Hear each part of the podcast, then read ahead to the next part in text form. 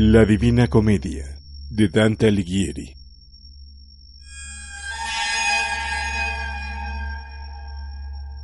El infierno, canto 8. Digo pues continuando que mucho antes de llegar al pie de la alta torre, nuestros ojos se fueron arriba hacia la cima, por dos llamitas que allí veíamos brillar y una otra de lejos mandar señas tanto que apenas podía la vista apartar. Y vuelto al mar de todo sabio aviso, le dije, ¿qué dice este fuego y qué responde aquel otro y quiénes lo hacen? Y él a mí, por sobre las sucias ondas, ya pues atisbar lo que se espera, si el humo del pantano no lo esconde. Cuerda no despidió de sí jamás saeta, que corriera tan veloz en el aire suelta, como vi yo a una ave pequeñita venir hacia nosotros por el agua aquella, gobernada por solo un piloto, que gritaba, ha llegado al fin alma perversa. Flegias, Flegias, mi señor, le dijo, esta vez gritas en vano, mas no nos tendrás si no es pasando el lodo. Como aquel que un gran engaño percibe, le ha sido hecho y luego se lamenta, tal hizo Flegias, conteniendo la ira. Mi conductor descendió en la barca y luego se hizo entrar al lado suyo, mas solo cuando yo entré sufrió la carga.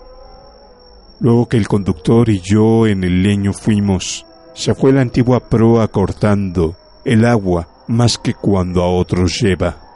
Mientras surcábamos la corriente muerta, ante nosotros se alzó uno de fango lleno y dijo, ¿quién eres tú que vienes antes de hora? Y yo a él, así vengo, no me detengo. Pero tú que estás tan sucio, ¿quién eres? Respondió, mira que soy uno que llora. Y yo a él, con el llorar y con el luto, quédate espíritu maldito, que te conozco aunque estés todo enlodado. Extendió entonces las manos al leño, pero el maestro lo rechazó advertido, diciendo, vete de aquí con los otros perros. Después el cuello me ciñó su brazo, besóme el rostro y dijo, Alma indigna, bendita aquella que de ti fue encinta. En el mundo este fue persona orgullosa, bondad no hay suya que alguien recuerde, por eso está aquí tan furiosa su sombra.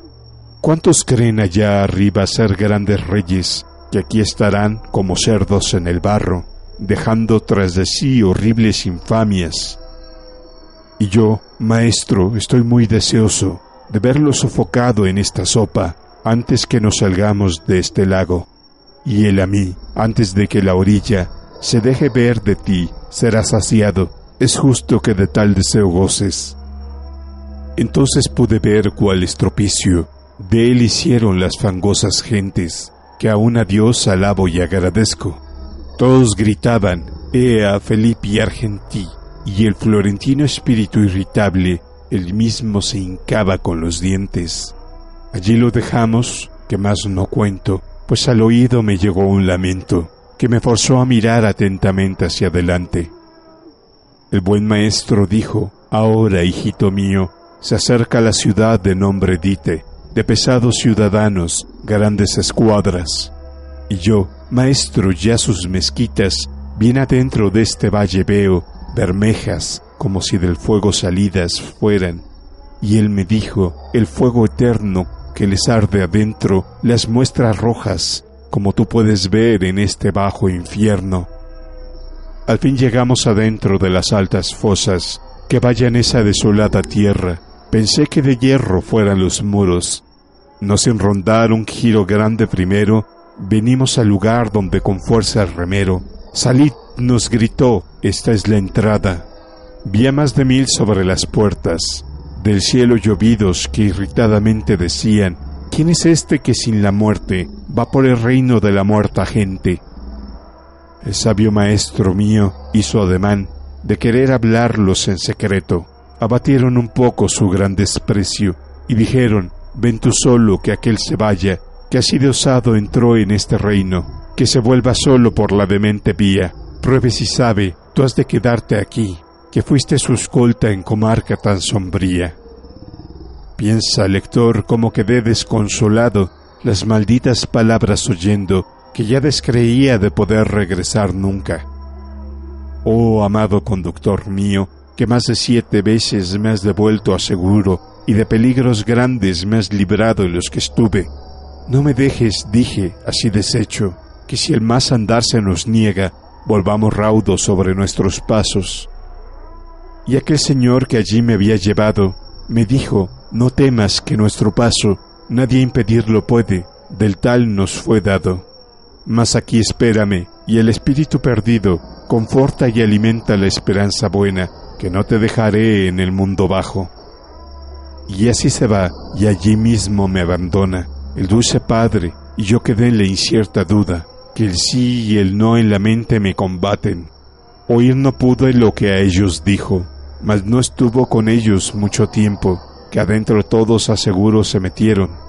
Cerraron vuestros adversarios las puertas ante el pecho de mi Señor que quedó afuera y volvió hacia mí con lentos pasos. Bajos los ojos y las cejas sin osadía, llevaba y entre suspiros decía, que me he negado a las dolientes casas. Y a mí me dijo, tú, porque irritado me ves, que te inquietes, que venceré la prueba, fuese quien fuese el que la prohibición opuso. Esta insolencia no es nueva, que ya la usaron ante una secreta puerta, que aún sin cerradura se encuentra.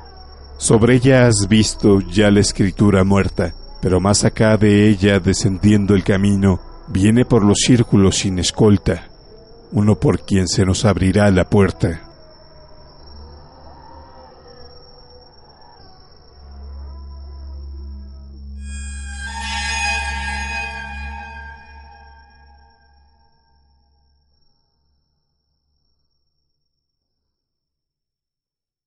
Cuento narrado por José Luis Cruz García, alias el abuelo Kraken. Contáctame a través de Twitter por la cuenta arroba el abuelo Kraken o por medio de Facebook por la cuenta el abuelo Kraken. Correo electrónico admin arroba el blog de. Si te gustó este audiolibro y deseas contribuir de alguna forma, por favor visita mis redes sociales y coméntamelo. Hasta la vista.